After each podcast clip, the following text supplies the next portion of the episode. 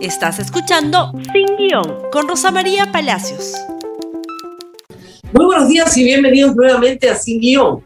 Y hoy vamos a empezar este programa con nuestro primer tema, ascensos a la venta. ¿De, de qué estamos hablando? Porque esto nos va a sorprender, creo que tanto como me ha sorprendido a mí. Ayer IDL Reporteros publicó esta columna, ustedes lo pueden encontrar en su página web el sombrero y el avestruz. Y dice la bajada, mientras el presidente Pedro Castillo elude discutir el caso de la destitución del comandante general de la policía, planteado hace 13 días por el ministro Abelino Guillén, se profundiza la crisis en la policía en medio de graves denuncias de corrupción. ¿De qué denuncias de corrupción estamos hablando? El asunto es crítico para el ministro. El ministro es Abelino Guillén. Abelino Guillén tiene que enfrentar la próxima semana, el 31, una interpelación en el Congreso de la República, pero es dentro de la institución policial donde tiene en realidad las peores oposiciones. Y la cosa es grave porque no se trata solamente de una insubordinación o una rebeldía del general Javier Gallardo contra un ministro civil, un ex fiscal, ahí tenemos al comandante general de la policía. Se trata de un asunto, según lo que narra eh, IDL, muchísimo más grave. Había un antecedente ya.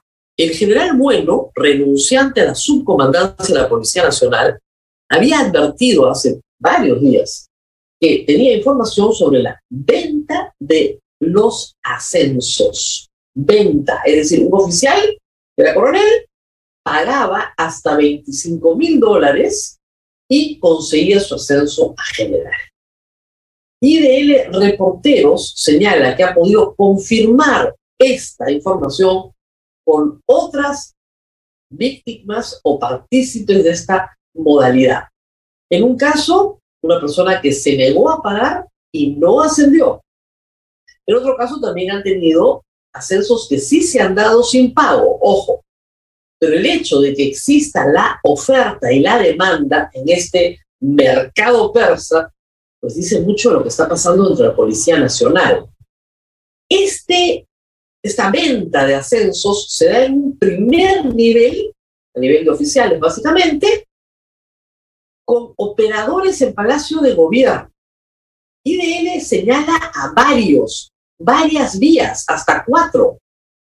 La primera, y nos sorprende, Bruno Pacheco. Por favor, acá lo tenemos, el famosísimo Bruno Pacheco también participa de esta operación, pero no es el único, porque además Bruno Pacheco sale del cuadro y aparecen otros operadores que son los que tramitan estos ascensos y cobran. Voy a leerles textualmente lo que dicen, además de Bruno Pacheco, que no solamente ofrecía ascensos, sino también puestos. Pero eh, en otro, en otro canal, porque han detectado hasta cuatro canales, figuraba un coronel de la PNP, Wilberto Bernal, todo esto según el reportaje de INL, asignado el 1 de agosto pasado a la División de Seguridad Presidencial. En varias visitas a Pacheco que hicieron coroneles de la PNP en busca de ascensos, fueron recibidos primero por Bernal parece haber jugado un papel subordinado a Pacheco. Luego tenemos un tercer canal, era el de Zorrilla. Vamos a hablar de Zorrilla en un instante, quien de acuerdo con fuentes con los conocimientos del tema, utilizaba como intermediario o un coronel de servicios para sondear a los candidatos a general, tal como ha sido descrito en la nota. Y además de su relación con Américo González, que es congresista de la República, Zorrilla visitó en dos oportunidades cercanas entre sí a la congresista serronista Kelly Portalatino en su oficina del Congreso. Pero Zorrilla es también un personaje importante en otro esquema de corrupción, porque no es el único, que es lo más grave. Aquí lo que se denuncia es que el general de la Policía Nacional, Jorge Angulo, jefe de la primera región policial de Lima, ha recibido para tener la nota exacta, mil, mil seiscientas solicitudes, mil seiscientas solicitudes de cambio de ubicación. ¿Y quién se las manda? Se las manda el coronel PNP Eduardo Zurrilla, jefe del Departamento de Movimiento de Personal de la Dirección de Recursos Humanos de la Policía. 1.600 cambios de colocación no tienen precedente. Casi todos son suboficiales que quieren salir de comisarías e irse a ubicaciones fuera del control, ¿no es cierto?, de la región, ubicaciones más, entre comillas, rentables. La información que presenta IDL Reporteros es que por estos cambios de colocación se cobra 5 mil soles y han presentado 1.600 cambios de colocación cuando normalmente la región recibía de 10 a 15 al mes. Entonces, arriba pagas el ascenso, abajo pagas el cambio de colocación. ¿Por qué está sucediendo esto en la Policía Nacional sin que nadie diga nada? ¿Y cómo puede suceder esto, no es cierto, sin que nadie salte? Bueno, las cosas han empezado a saltar. Dentro de la Policía Nacional, por supuesto, hay canales institucionales que consideran que esto es sumamente tóxico, eso es lo relata eh, Gustavo Borriti, y que ha entrado un grupo que, bueno, trabajan como ese, como pirañas en ayuno, a lo que sea, lo más rápido que se pueda y levantar toda la plata que sea. Que el presidente, bueno, el presidente no se reúne con Guillén, lo respeta, no lo quiere sacar, lo quiere poner de ministro de Justicia, dice que se va a reunir con él, miente, porque no se reúne con él. Y el asunto está ahí, suspendido en el aire. ¿Por qué Gallardo logra tanta ascendencia sobre el presidente? Lo lleva justamente Zorrilla y el congresista Gonza a conocer al presidente. El presidente estaba desesperado por tener policías leales. A esto se une, por supuesto, el interés de políticos de tener una policía menos eficiente que la que tiene la DIVIAC, ¿no? Porque claro, tenemos a los dinámicos del centro, fugados, que hasta ahora no se les encuentra, y la idea sería desmantelar, de cierta forma, la policía que se dedique, que se dedica a perseguir la corrupción de políticos. Entonces ahí se ha juntado pues el hambre con la necesidad. Ascensos, cambios de colocación, políticos que no quieren ser detenidos, en fin, todo junto. Y una supuesta lealtad al presidente de la República que no es tal. Es un negocio. La denuncia de IDL Reporteros es gravísima porque, señalan ellos, tienen todo acreditado con fuentes internas. Lo que está esperando Gallardo, que no dio una entrevista para este reportaje, ni sonría tampoco, lo que está esperando Gallardo es que Avelino Guillén simplemente se rinda, renuncie y se vaya. Y asunto arreglado traen a otro que puede manejar a su antojo porque estaría de adorno. Todo esto es muy malo para la institucionalidad policial, pero es muchísimo peor si se considera la situación de criminalidad que está resistiendo en este momento Lima y el Callao. Se ha declarado de emergencia Lima y Callao, 45 días para combatir el crimen, y la situación que tenemos es de criminalidad organizada dentro de la Policía Nacional. Y el presidente no hace absolutamente nada. Por eso, si me ponen de nuevo el nombre del reportaje, es el sombrero y el avestruz. El hombre ha metido la cabeza dentro del sombrero para no ver absolutamente nada de lo que está pasando delante de él y no resuelve. En la entrevista publicada por César Hildebrand se le pregunta puntualmente sobre este tema. El viernes pasado se publicó. ¿Y qué dijo el presidente? Ah, les estamos dando un espacio para que se entiendan entre ellos. Pero ¿cómo te vas a entender? Hace 13 días, el señor Guillén ha pedido el cese del comandante general de la policía. El presidente de la República no mueve un dedo. Ha logrado salvar Abelino Guillén, aparte de la institucionalidad, porque no le aceptó los pases a retiro que quería imponer el comandante general de la policía. Pero algunos no han podido salvarse. Y mientras tanto están desmantelando comisarías. 1.600 cambios de colocación de suboficiales, repito, según lo que dice Borriti, a divisiones más rentables. como la policía de carreteras o la policía de tránsito. Dios nos coja confesados de caer en manos de estos rentistas que tienen que recuperar los 5 mil soles. Y en el caso de Repsol, las cosas se ponen cada día más negras, negras petróleo, porque no se termina de limpiar. Repsol sin cumplir. Mañana son dos semanas completas. Esto debería estar limpio si es que se hubiera ejecutado correctamente el plan de contingencia y se hubiera ejecutado correctamente con todo el personal y todo el dinero que cuesta, debería estar limpio. 15 días para 6.000 barriles es un periodo más que suficiente para limpiar. Pero comienzan los problemas. Pero claro que comienzan los problemas. Pero veamos mientras tanto cómo se entretiene el presidente del Perú y la presidenta del Congreso. El presidente del, del Perú dice que el Congreso no hace nada sobre este tema. Y Mari Carmen Alba está recuperándose del COVID, dice, ante el desastre causado por eso, el Congreso ratificó en el pleno su rol fiscalizador para formar una comisión investigadora. Es lo mismo su comisión investigadora, pero en fin. Presidente, es su gobierno que no tomó acciones inmediatas, tal vez por el aprendizaje confesado en la entrevista de ayer. Es hora de trabajar. Se están trompeando entre ellos, ¿ya? Bien interesante, pero ¿qué interesa? ¿Qué interesa a todo el país? Que se limpie el derrame, maldición, que se limpie. ¿Por qué no se limpia? Y acá vienen las dificultades, tremendas dificultades para Repsol. Y es una empresa que ha mentido. El capitán del barco no ha protestado una vez, ha protestado nueve veces. Ayer se han publicado sus cartas en las redes sociales. Si me ayudan con ese tweet, por favor.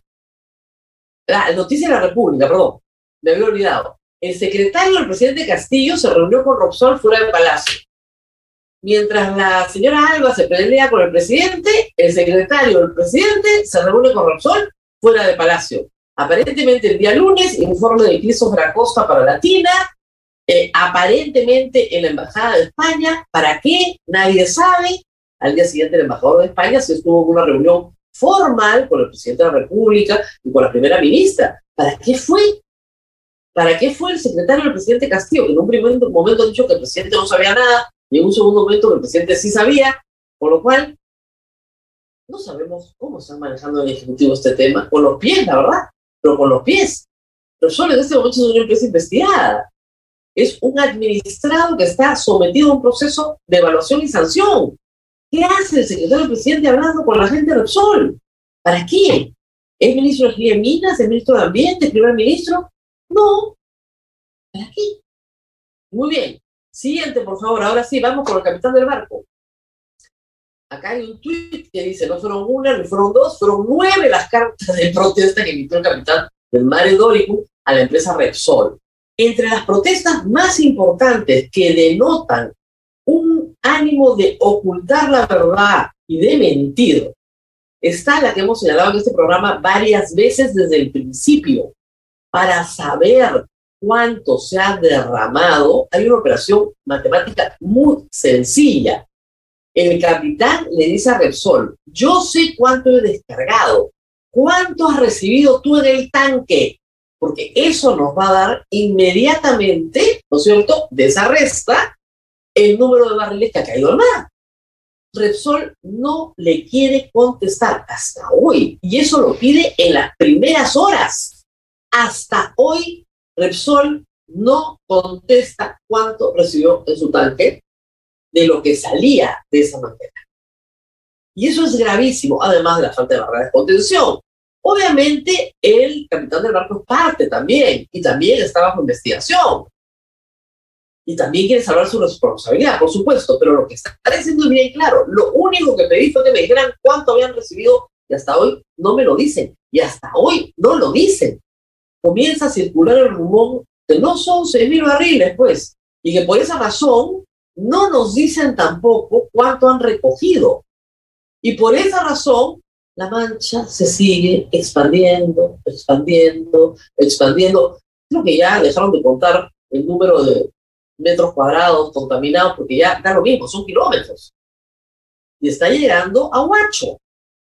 Dos semanas. Se dijo, se advirtió, esto se resuelve muy rápidamente con ciencia, con tecnología y con premura absoluta en la limpieza. Pero si está discutiendo los políticos, si el secretario del presidente está haciendo política, ¿no es cierto? Si al capitán de la con en este caso, ¿qué cosa vamos a resolver? Por supuesto, mientras tanto, la Fiscalía ha dicho, de aquí no sale nadie. La Fiscalía informó a través de RPP Noticias que se ha solicitado el pedimento de salida del Perú durante 18 meses en contra del presidente Repsol, Jaime Fernández, y otros funcionarios que veremos en otros tweets de la empresa por el derrame en Ventanilla. Eh, también la UEFA avisó ayer, si me ayudan por favor con el siguiente tweet, con la siguiente información, la UEFA ha puesto los primeros 18 millones de soles de multa. Ojo, esta es la primera multa, son un montón, van una tras otra. ¿Por qué es esta primera multa? Por el incumplimiento de una primera medida. ¿Cuál es la primera medida? Que en 10 días, que ya vencieron, fueron el martes, Repsol tenía que tener identificadas todas las áreas de derrame, identificadas, y con un plan aplicándose. No cumplido, pues, van 18 millones de soles. El problema no son los 18 millones de Repsol puede pagar, el problema es que el mar no está limpio. Y no hay un plan, como veremos después, que nos diga, que nos permita intuir cuándo van a terminar. Los tweets de la fiscalía, por favor, son tres. Acá están los nombres de las personas a las cuales se ha solicitado el Poder Judicial impedimento de salida. Renzo Tejada Mackenzie, jefe del terminal marítimo 2 de la refinería La Pantilla, que podría haber dicho cuánto recibió, ¿no es cierto? Cecilia Posada Guión, gerente de calidad del medio ambiente, y José Reyes Ruiz, gerente de producción. Impedimento de salida. Siguiente tweet, por favor, del Ministerio Público. También se ha eh, pedido, ¿no es cierto? Eh, perdón, la Fiscalía ha abierto investigación por delito de contaminación ambiental. Siguiente, por favor. Siguiente. Y también se ha pedido el eh, incluir el impedimento de salida para el gerente general de la refinería de la Pampilla, Jaime Fernández Cuesta Luca de T. Hoy a las 5 de la tarde, hoy, hoy, hoy, pero ayer, pero hoy, se va a ver este caso. O sea que vamos a ver si le ponen impedimento de o no, que parece ser lo que va a ser de todas maneras. Pero bueno, quisiéramos tener información del Estado peruano, que es el que fiscaliza Repsol, sobre los daños y sobre la, la forma en la que se está reparando. El Ministerio de la Producción anuncia un bono de mil soles para los pescadores. Ese no es el tema. Ese no es el tema. Los pescadores necesitan una indemnización consejo que se agrupen de una vez y que vayan presentando demandas civiles de una vez y que vayan a conciliación y que consigan el, el lucro cesante, el daño emergente, etcétera, el daño causado de una vez. Pero yo anoche buscaba información. ¿Cuántos barriles se han recogido? Nada. ¿Cuántas aves o mamíferos han muerto? Nada cuánto se ha recogido y está en este momento bajo observación. Y ahí se encontré un poquito más de información.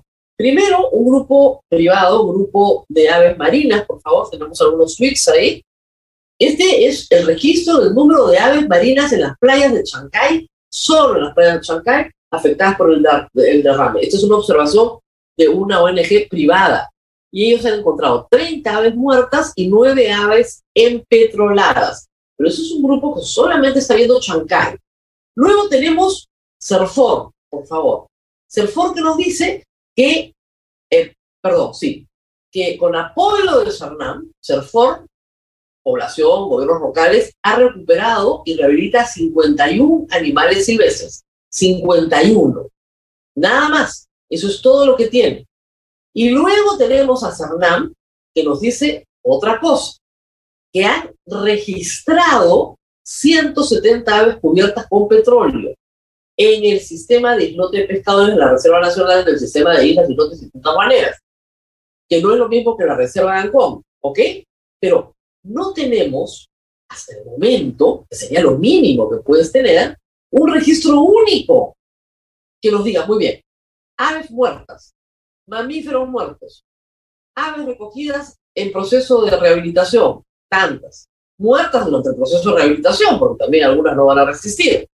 Es decir, lo mismo que les digo, Kilómetros de playa limpiada, perfecto. De arena limpiada, disposición de restos, ¿a dónde los han llevado? ¿Cómo van a disponer de ellos? Petróleo recogido, ¿cuántos barriles de petróleo han recogido? Si están ya con los skimmers y el skimmer separa el petróleo del agua, muy bien. ¿Cuánto petróleo han recogido? Si metieron 6.000 barriles, ¿cuánto han recogido en dos semanas? ¿3.000? ¿1.000? ¿500? ¿Cuántos han recogido? ¿Por qué OEFA no nos puede decir eso? ¿Y por qué la empresa no nos puede decir eso? Eso es muy importante. No por el morbo de querer buscar una sanción, no, porque de esa limpieza dependen acciones muy concretas de miles de personas perjudicadas por el derrame. Si yo soy pescador, quisiera saber si en 15 días o en un mes voy a poder salir a pescar. Quisiera saber si no, si no, tengo que cambiar de giro. No voy a regresar hasta dentro de seis meses. Si yo tengo un restaurante turístico en la, una de las playas afectadas, quisiera saber si cierro mi restaurante, pues, porque no va a venir nadie. Si yo tengo una propiedad frente al mar y la quiero alquilar y nadie me la va a alquilar porque nadie va a limpiar la playa ni el mar, quisiera saberlo de una buena vez. Todas esas personas que están sufriendo un lucro cesante por la expectativa de ganancia que tenían en los próximos meses, tienen derecho a recibir información puntual de cuáles son las acciones que se están realizando y cuándo van a terminar. Reitero, la limpieza se puede hacer y funciona y es indispensable antes de la remediación. Pero si no se hace, si seguimos en el plan en el que estamos, en seis meses vamos a seguir informando de la mancha que avanza y avanza por el océano. Hay otros derrames en el Perú que se resuelven en horas, más pequeños, pero que se resuelven en horas. Aquí no se ha resuelto nada. Repsol sigue sin cumplir. Y el Estado peruano lo puede rellenar de multas, embargar los activos, pero el mar seguirá sucio mientras no haya transparencia en lo que se está haciendo. Muy bien, nos tenemos que despedir. Hemos eh, terminado la semana de esta manera, con temas muy graves, creo yo. Compartan esta, este programa en Facebook, Twitter, Instagram y YouTube, que tengan un buen fin de semana, lo mejor posible, en una semana tremendamente agitada para el Perú y nos vemos el próximo lunes. Gracias por escuchar Sin Guión con Rosa María Palacios. Suscríbete para que disfrutes más contenidos.